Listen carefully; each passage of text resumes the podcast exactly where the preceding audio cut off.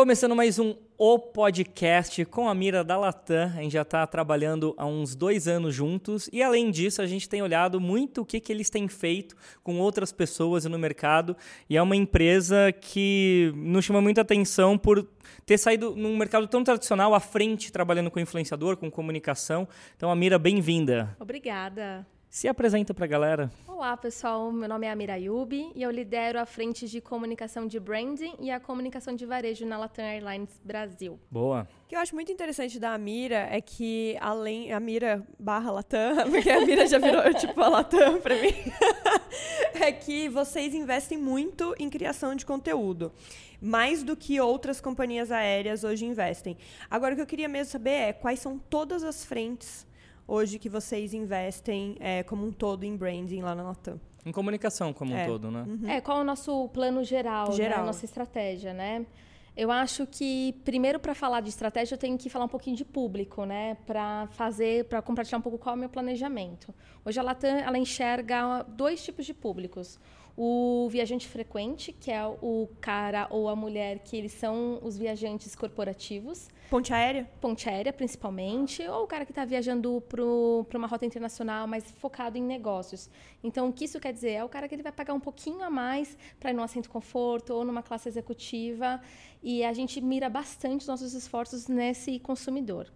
E a- Porque é o cara que chega e já começa a Já trabalhar, começa né? a trabalhar. Ele vai para isso, mais. né? Às vezes ele vai à noite, ele precisa dormir dentro do voo mesmo, chegar com as costas relaxadas para já ir trabalhando. Exatamente isso. Ele quer chegar, tomar uma ducha e depois ir para a reunião que ele tem. Ou ir para uma ponte aérea, pega uma ponte aérea cedo e quer ter certeza que ele vai voltar e conseguir chegar a tempo de casa para curtir a família dele à noite e, e jantar com a, com a esposa e os filhos, entendeu? E o, o outro tipo de público que a gente lida bastante também, que é o público que a gente fala que é o wanderlust, né? Que são as pessoas que gostam de viajar a lazer.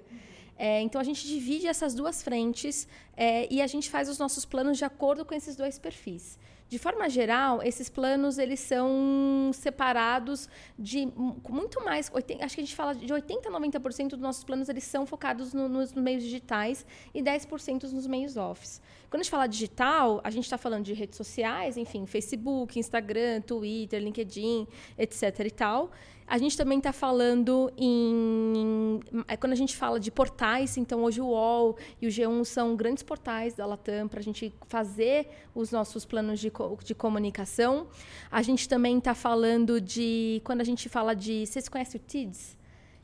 Enfim, que é, o TIDS é uma plataforma de mídia também focado muito em business também, então entrega a mídia para as pessoas Pras que pessoas são É da que já né? vão, né? O TIDS, é. é, eu não sabia. É, enfim, a gente então tenta fazer uma mescla de, de perfis de plano de mídia que não conversem só então com a Dani ou o Paulo do Facebook, ou a Dani e o Paulo do YouTube, ou etc. A gente precisa conversar com vocês por meio de um modelo de atribuição ao longo do dia para que depois vocês gerem um recall de marca. Fala, cara, quero, tenho desejo de voar de Latam no final do dia. entendeu? Porque é muito engraçado isso, né? Que normalmente quando a gente pensa em viagem, eu acho que para 90% das pessoas, você pensa em lazer, né? Porque caramba, é a, a- férias que eu vou ter no meu ano, às vezes dois spots no ano que você vai, sai, vai para um carnaval, depois tipo tira férias com as crianças no meio do ano, e tal. Mas a verdade mesmo é que a maior parte das pessoas hoje viajando no Brasil, e aí você me corrija se eu estiver errado, estão viajando por business, estão viajando a trabalho. Você tem a porcentagem disso, a diferença? Eu não posso abrir a porcentagem, obviamente, porque, enfim, os meus concorrentes também têm, Tem o- eh, têm esse sim, olhar óbvio. focado para business, mas eu posso te falar que a, a- é- a maior parte do- dos nossos viajantes frequentes, eles são para, Para- negócio, viajantes de negócio. E aí é muito louco, porque daí vem um termo em cima disso, que a gente estava até brincando esse final de semana, né? Que é o pleasure. Tô certo? É isso? É business com pleasure, ou seja, negócios com prazer. A mistura dos dois juntos para a gente conseguir é, viajar. E óbvio, a pessoa vai trabalhar, tá, às vezes tem que ficar num hotel à noite, mas aí ela quer ir num restaurante porque terminou a reunião. Ou ela quer, às vezes, en- encontrar um spa que seja gostosinho para ela relaxar à noite. Alguma coisa que seja interessante naquela cidade para ela fazer, que ela consiga depois do trabalho. Você acha que isso vai pegar ao longo do tempo? Eu acho que a tendência é cada vez mais crescer o pleasure no, no Brasil. É uma tendência que, enfim, Europa e Estados Unidos ela já existe, que é justamente o que você falou, as pessoas terem prazer em viajar a negócios. Então, por exemplo, ah, eu vou passar uma noite em Manaus, eu vou, vou na segunda e volto na terça-feira. Então, o que, que eu tenho para fazer à noite em Manaus, em um restaurante típico, ou em um museu, ou qualquer outro lugar que eu fazer uma compra de, artesa, de, de artesanato local? Que eu possa misturar o prazer de trabalhar com o prazer de estar viajando e conhecer culturas novas com um colega de trabalho que esteja comigo. Então a gente, o que, que a gente faz? Qual é a nossa estratégia? Né? Então a gente tem a plataforma que é a Vamos da Latam, onde a gente dá dicas rápidas também do que você faz, que a pessoa pode, quando ela compra uma passagem, ela acessa o nosso site e ela consegue ver essas dicas rápidas do que fazer, onde comer, onde passear, que tipo de exposições a gente está tendo, etc. E tal. É, então, isso a gente começou a ver porque a gente começou a acompanhar tendências no mercado e a gente falou, cara, tá bom, nosso foco são pessoas que viajam a negócio. Como que eu posso tornar esse momento para essa pessoa mais divertida ou até que ele estenda um pouco a viagem dele para conhecer mais um pouquinho daquela cultura local? começar uma campanha, faça negócios na sexta-feira e aproveite sábado e domingo, né? Nossa, que tem muito a ver muito com bom. o stopover, né? Que, enfim, que é um produto que a gente lançou junto com outras companhias no ano passado, que, enfim, foi uma coisa que o Dória incentivou a redução de CMS para companhias aéreas. E aí a gente tem agora um programa de. um produto que é um produto stopover, que a pessoa vem, fica em São Paulo alguns dias e depois ela vai e continua a viagem dela, seja ela, ela veio da Europa, ela vai continuar a viagem dela por Chile, ela parou em São Paulo e vai continuar, ou, em, ou para alguma outra região do Brasil ela pode parar e ficar dois dias em São Paulo. E aí é muito legal porque tem um dado de estudo de quais são ah, os lugares que as pessoas mais visitam no Brasil. E um dos lugares que as pessoas mais visitam e querem conhecer é Santos. E Santos está aqui do lado. E quando a gente fala São Paulo, as pessoas ficam achando, ah, estou falando da cidade de São Paulo. E não necessariamente a gente está falando da cidade cosmopolita.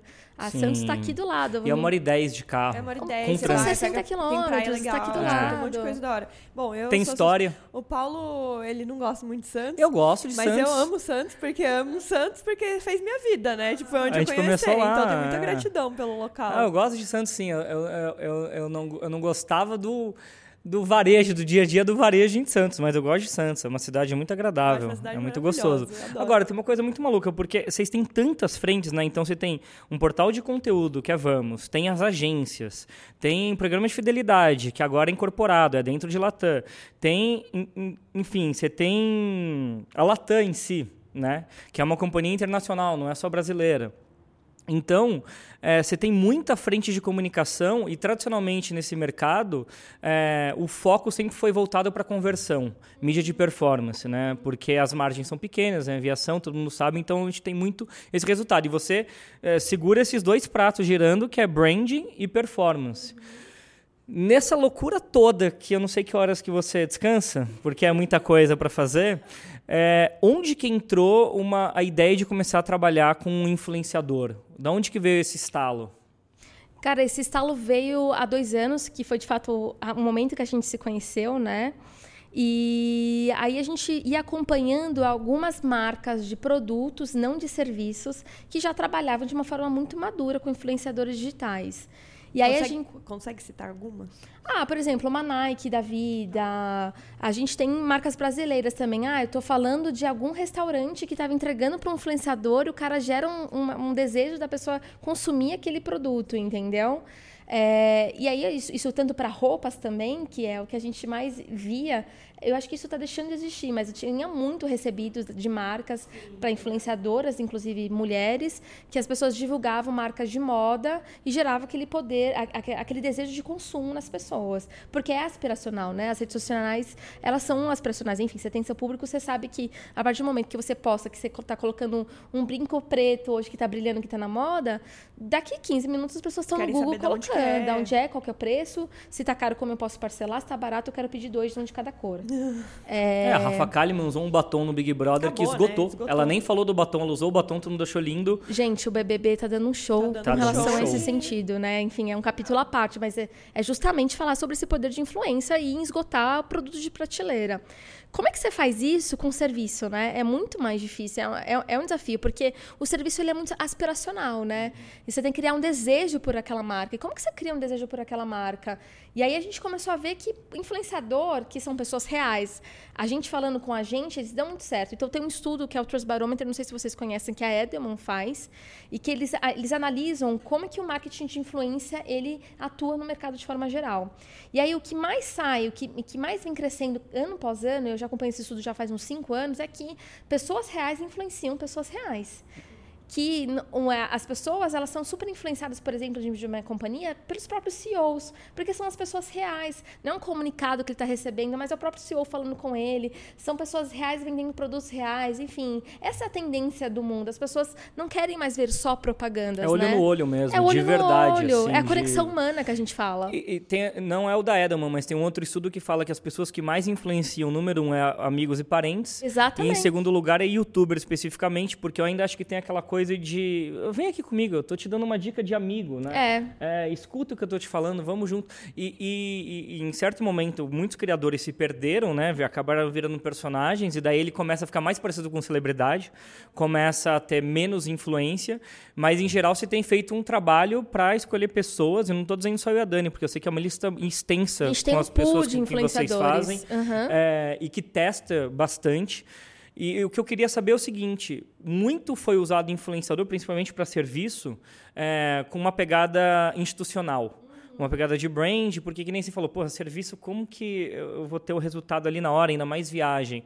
Mas nossos papos aqui off podcast, já durante esse tempo todo, a gente sabe que vocês também veem é, resultado de conversão. É porque é, a gente na Latam enxerga que branding performance, elas não se separam, são coisas que elas não são separadas. A gente, fala, a gente atua como brand performance. É, não adianta você trabalhar a marca de uma forma separada de conversão, porque uma coisa tá, ela tá ligada à outra. É, então, cada vez mais as nossas metas são maiores para ações de brand performance. Por isso que os influenciadores nos ajudam muito, porque ele é o, é, o influenciador Paulo, o influenciador Paulo, ele é o cara que vai falar de marca, mas no final vai falar, cara, eu consegui uma promoção legal, você quer fazer essa viagem que eu estou fazendo? Ficou com desejo? Tá aqui, eu consegui 10% de desconto para vocês. Isso é brand performance na veia, no pulso. Quando que, que você teve certo. a sacada do Brainformance? É algo novo? Já era antigo da Latam? Hum, a sacada do Brainformance, ela começou num piloto com vocês, inclusive. É, das novas rotas? Das novas rotas, que foi no ano de 2018. A gente trabalhou a rota de Las Vegas, que foi uma rota super legal que a gente fez. E aí a gente viu que a gente teve um crescimento de 120% num único dia para procura de, de passagens para aquele destino. A gente, naquele dia, teve certeza que a gente estava caminhando para o lugar certo. Foi por isso que você juntou e pegou as duas atribuições. Exatamente, acho que sim. Cara, mas isso é porque muito... Era separado. Muito, é, porque é, era separado. Eu lembro que era destinos é. separados. uma coisa junto, né? Agora, tem uma coisa que é importante a gente pensar aqui, principalmente viagem, e aí, óbvio, vou pular totalmente a pessoa que faz a viagem da ponte aérea e business e tudo mais. Mas o que a gente percebe muito pelos nossos vídeos é que tem gente que é impactado, por exemplo, por um vídeo da Islândia, que é o que mais comentam a gente. É que depois de, sei lá, quatro anos que o vídeo tá no ar, Dani, tô indo semana que vem pra Islândia, me manda mensagem, tô super feliz, não sei o que, consegui fazer, sabe, a viagem e tal. Juntou dinheiro, Juntou né? dinheiro e tal. Então, assim, o impacto, às vezes, ele não é imediato, né? Não tem como admitir. Eu já tive gente falando um mês depois do negócio de Praga que estava fazendo a mesma rota, que foram para Frankfurt, pegaram o carro, carro e foram para Praga. Praga. Por isso entendeu? que a gente fala, Dani, que é uma construção de novas rotas. Porque é, a gente faz, obviamente, quando vai lançar uma nova rota, a gente faz um flight maior no lançamento da campanha. Mas é uma construção, ela é eterna, né? É, a gente está sempre tendo que lembrar as pessoas que a gente tem aquela rota. Obviamente, a gente faz uma ação muito maior, mas as pessoas elas geram um desejo e não necessariamente a mira, a pessoa física, tem dinheiro para viajar naquele momento. Mas você despertou um desejo meu, porque eu vou juntar dinheiro para daqui dois anos realizar aquele sonho que você construiu em mim, entendeu? E aí, como que faz essa medição? Essa, essa medição a longo prazo não tem como, né, ser feita. A, a longo prazo, não. Obviamente que a gente tem estudos, a gente tem uma mesa comercial, enfim, que ela é, é que é uma mesa comercial muito madura, que ela vai é, estudando o tubo de cada rota, como que ela está performando. É, porque não necessariamente as pessoas que voam a partir do nosso hub principal aqui no Brasil, que é Guarulhos, não necessariamente são pessoas de São Paulo. São pessoas que a gente fala que compõem o tubo. Então, como, como é composto um tubo de um voo? Ele é composto. O tubo é a galera que viaja, que, é isso? galera que viaja. Então, a, a, é, pode ser obviamente, a maior parte é da capital de São Paulo, mas tem muita gente de Belo Horizonte, tem o pessoal do Sul, tem o pessoal do Nordeste que desce para pegar um voo que no Nordeste não faz direto. Então, a gente tem que entender como é essa composição e a gente vai entendendo como a gente conseguiu atingir as pessoas de acordo com cada influenciador e como esse influenciador conversa com cada região e a gente vai acompanhando a conversão dessa rota ao longo do tempo. E a gente, se a gente vê, putz, está caindo venda, alguma coisa, a gente vai lá e faz alguma ativação em cima disso. De novo, em cima daquela Exatamente. rota. É, eu acho que quem mais... É, o, o, país, daí, tô falando, que melhor fez isso foi o México, né? Eu lembro que o México era uma coisa muito. A Aeroméxico fez, um, é. fez vários cases nos últimos anos. É, eles eram assim, ninguém era, era tipo, é porque ele se juntou ao Ministério de Turismo quanto, do México. Exato, essa é a era grande. Tão ruim quanto o turismo no Brasil, assim, ninguém queria ir para o México de jeito nenhum. E aí os caras começaram a fazer um monte, um monte, criadores internacionais, inclusive. Cara, eu lembro que teve um ano, não sei se foi dois anos atrás, o que eu vi de criador do mundo inteiro indo não pro México. Não mais ver Tulum na Juro, minha tu, timeline. Não, mas tudo, assim, Tulum até cidades pequenas, tipo, foi uma loucura. E aí a gente foi, né, ano passado, eu acho, numa palestra que era de várias marcas de luxo de viagem e o turismo do México tava lá.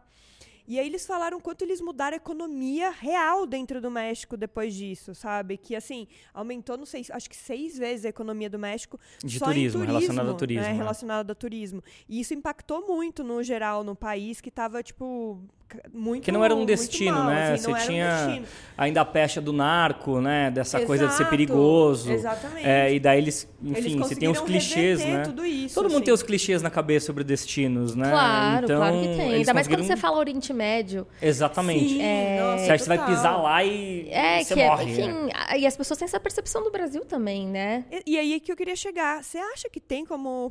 Nada a ver com as perguntas que estão aqui, mas me veio essa coisa na cabeça. Você acha que tem como o Brasil reverter o nosso turismo? Porque a gente é um país tão incrível que dá tanto pra gente fazer um turismo interno quanto pegar né, criadores de fora e tal, e, vir mais gente pra cá. A gente estava agora no Rio, tinha muito francês né, no nosso hotel, mas mesmo assim a gente não vê isso no país como um todo. E o nosso país é tão abrangente, de tantas naturezas maravilhosas, que daria tanto pra gente né, dar uma boa inflacionada na economia, me- quer dizer, inflacionada, melhorar tanto a nossa economia com turismo. Você acha que teria como o governo fazer isso de alguma maneira? Eu acho que você tocou num ponto chave aqui, o governo. Eu acho que o Ministério do Turismo deveria olhar para isso de uma forma mais estratégica, talvez. É, obviamente que a gente sabe que os recursos no Brasil são escassos, a gente não consegue investir em todas as frentes de uma única vez. Eu, eu acompanho bastante o Instagram do Ministério do Turismo aqui. Eu acho que eles têm feito um trabalho bem legal de criação de conteúdo no Instagram deles, gerando desejo de, de, de visita, de, de- um desejo de conhecer o país. Eu acho que a gente ainda não, não a- alcançou o que a gente precisa, porque, enfim, o país é um, é um país de diversas possibilidades, a gente acaba não usando isso da melhor forma. Mas também pode ser que a gente, como companhia, a gente também consegue fazer isso, né? Então, por exemplo, a gente tem times de marketing que atuam na Europa, nos Estados Unidos, e que eles não atuam só no mercado doméstico desses países, desses países citados, mas eles também tentam trazer pessoas de lá para cá. É, então, acho que não é só um trabalho do governo, acho que as empresas também têm um pouco de responsabilidade nisso, né? Muito legal saber que vocês estão fazendo isso. A gente faz, a Da gente hora, faz. incrível. Obviamente, eu acabo olhando só para, para o mercado brasileiro. Uhum. Mas a gente tem pessoas que são especialistas de marketing também, nos outros países também, olhando para isso. Aliás, do Ministério do Turismo, sabe que o, eh, foi a primeira vez que chamaram influenciadores para ser embaixadores, né? Ah, é? Você gostando ou não, ele chamou. Foi a primeira vez que chamaram. Chamaram várias pessoas. Tem um time, tem tipo um pool de influenciadores que representam o turismo no Brasil. Olha, interessante. E são bem assim, gente que você não esperava. Então esse cara ele é conhecido por eh, ser o biólogo que vai lá no meio da, da mata, mexe em Um crocodilo. cara que incentiva de lá para cá. Não, não, é um brasileiro. É Só que qual que é o lance? Como ele sempre falou de animal, acho que escolheram o cara pra mostrar a natureza. Aham. Sacou? Lá, Richard ah, é Rasmussen, Richard. Ele quase não foi mordido recentemente? Ah? Ele tá sempre quase morrendo. Tá sempre É. perto da morte. Ele é muito engraçado, esse cara. É, Ele é intenso, isso aí, e ele faz tudo por conteúdo. Eu não sei o quão bem eles estão usando eles, se foi um negócio só simbólico ou se eles realmente estão fazendo conteúdo, eu até tenho que ver isso. Mas de fato, eu tô vendo o Instagram também, eu sigo do Ministério do Turismo e tá bonito, né? Tá bonito. Você vê que tem um, tem uma, né, tem um pensamento crítico por trás daquilo, né? Exatamente. Não estão fazendo por fazer. Não estão fazendo por fazer. E a outra pergunta que eu queria fazer é em relação a, a a escolha das pessoas de marketing de influência. Nem sempre dá para acertar, né? E acho que quando você quer construir alguma coisa nova, inclusive a Latam foi a primeira que deu um passo nessa direção, né, das companhias aéreas, e eu ainda acredito que está muito à frente de todas as outras, trabalhando com influenciador. É, a chance de errar é maior. E daí eu vejo que uma, uma da, um dos grandes diferenciais é que você está muito envolvida na tomada de decisão, tanto estratégica quanto de conteúdo, seu time está super alinhado com você. E a agência, ela tem, imagino que um flight, maior de uma campanha que vocês querem falar, só que isso não engole o projeto que vocês, que vocês fazem com os criadores. Eles têm independência. Eu vejo muito por um papel de você deixar a agência como no final, um intermediador de contato e de mídia, provavelmente, mas a estratégia sai muito de vocês e você bate no peito, né? Porque muitas das coisas que eu vejo de, agen de agência ter medo de tomar decisão é ser mandada embora agência ser mandada embora pelo cliente. Eu não sei se foi instintivo não. Você falou, não, deixa que isso aqui eu resolvo, já que é algo novo e ninguém quer mexer, eu mexo nisso daqui e a gente faz em paralelo. E, e, de fato vocês fazem isso. A gente trabalha com outros clientes que fazem isso, só que são muito raros. É, é, a gente tem uma ponte direta com o seu time e em paralelo com a agência. A gente não exclui a agência e trabalha junto. Por que, que você decidiu você tomar as rédeas da, dessa situação? Porque a entrega final ela é infinitamente superior caso o influenciador tenha contato com a agência e não com a marca diretamente.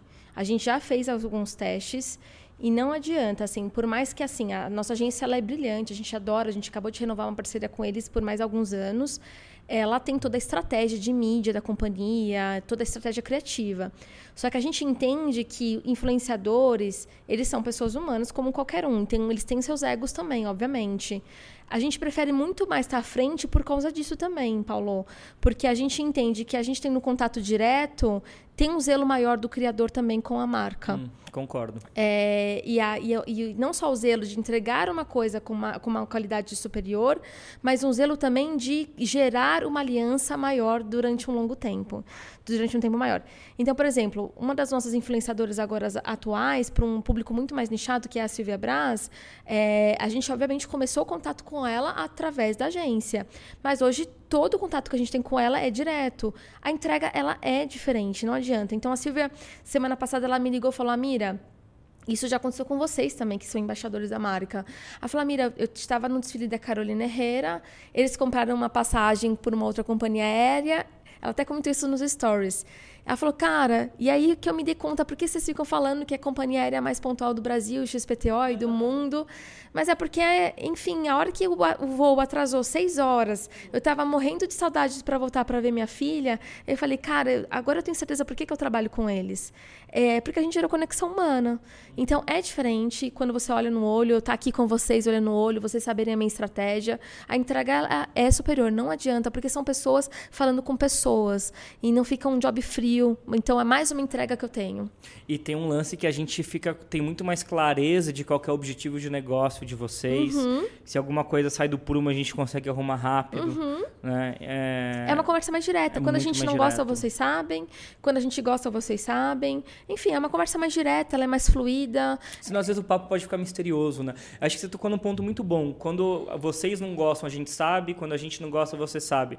Porque é, um relacionamento que você faz comercial não é só de coisas sempre boas. Não. Só que quando você mascara, ah, não vou fazer de novo porque teve uma coisa ruim e tal, Exatamente. você acaba perdendo oportunidades de melhorar a coisa. Porque assim, erro é a vida. Alguma vez ou outra essas coisas acontecem, né? E é justamente por isso que a gente fica testando, porque a gente erra. Por que, que tá dando certo? Porque a gente errou muito. Então a gente está enxergando qual é a nossa fórmula, qual é o nosso espaço dentro de tudo isso. E agora você tem uma lista poderosa, ultra secreta de saber quem converte mais e menos. Ah, eu tenho. eu gosto dessa lista. Eu ainda quero ter essa lista nas Tenho, tenho tudo bonitinho, meu ranking, meu CPV, sei quem converte, sei quem não. Eu tô aqui só aprendendo, sabe? sei quem é bom para gerar awareness, sei quem é bom para gerar venda, enfim. Quem que é bom pro varejão, que também tem a galera que Com precisa certeza. na promoção vender um monte. Que às vezes não é embaixador meu que está comigo durante o ano todo, mas quando tem uma promoção, um cara que vai ser maravilhoso para fazer uma oferta no ar. Sim. Agora, este nosso programa também está sendo patrocinado. Temos patrocinadores no podcast. Chique! Enjoei, maravilhosos, que é um app onde você pode comprar, trocar suas coisas. Cara, é incrível Enjoei. Inclusive, eu falei pra Mira agora aqui em cima, eu falei, vou fazer um bazar, Mira. Aí ela falou assim, por que, que você não faz pelo Enjoei? Eu falei, tem um monte de coisa minha lá no Enjoei. Inclusive, passa lá na minha lojinha, porque tem muita coisa lá. Mas é que esse daqui vai ser beneficente, então por isso que esse daqui eu vou fazer. E eu quero ver a galera aqui, sabe? Eu quero ver o pessoal vindo até aqui, cara. Vai ser muito da hora. Agora, o que eu quero saber de você é. Tem coisas em casa que você coloca para vender, que você se enjoa também? Como é que você faz? Cara, para vender não, porque eu tenho uma pessoa lá em casa que se chama Santina, que Santina não deixa a Mira vender nada, né? Que ela toma para ela. Então lá em casa não tem esse papo de vender. Mas obviamente eu compro muita Comprar. coisa pelo Enjoei, adoro, tenho um aplicativo, sou usuária já há alguns anos. Enfim, gente, sempre tem um sapatinho de marca que nunca foi Cara, usado que a gente tem. quer comprar para desfilar não, na, na, na empresa, né? Cada achado lá, que é incrível. Eu assim, Você fala, gente, não tô acreditando que eu achei este sapato por esse preço. Para fazer a próxima viagem, olha lá. Certeza. Uma bolsa que tem aquelas bolsas da Christian Dior por lá, aquelas que todo mundo tem. Eu não, sabe? será que pano, tem? Assim, Vamos é olhar. que eu tô falando? Será? Sei. Vamos procurar. Eu acho que as blogueiras enjoaram, já usaram em Saint-Tropez. Já, é, usaram, já no último verão, né? Já usaram no último verão. Passa pra mim, pra Dani, gente. Passa, vende lá no Enjoei. Vende lá, gente. Coloca lá. Inclusive, ó, eles têm várias atrizes, vários famosos, várias blogueiras, várias pessoas maravilhosas colocando lojinhas lá. E aí você vai achar essas coisas incríveis que você não acha em lugar nenhum. Então baixa o app do Enjoei ou entra no site do Enjoei, que eu tenho certeza que você vai amar. E a gente se vê na parte 2 deste podcast semana que vem. Beijos.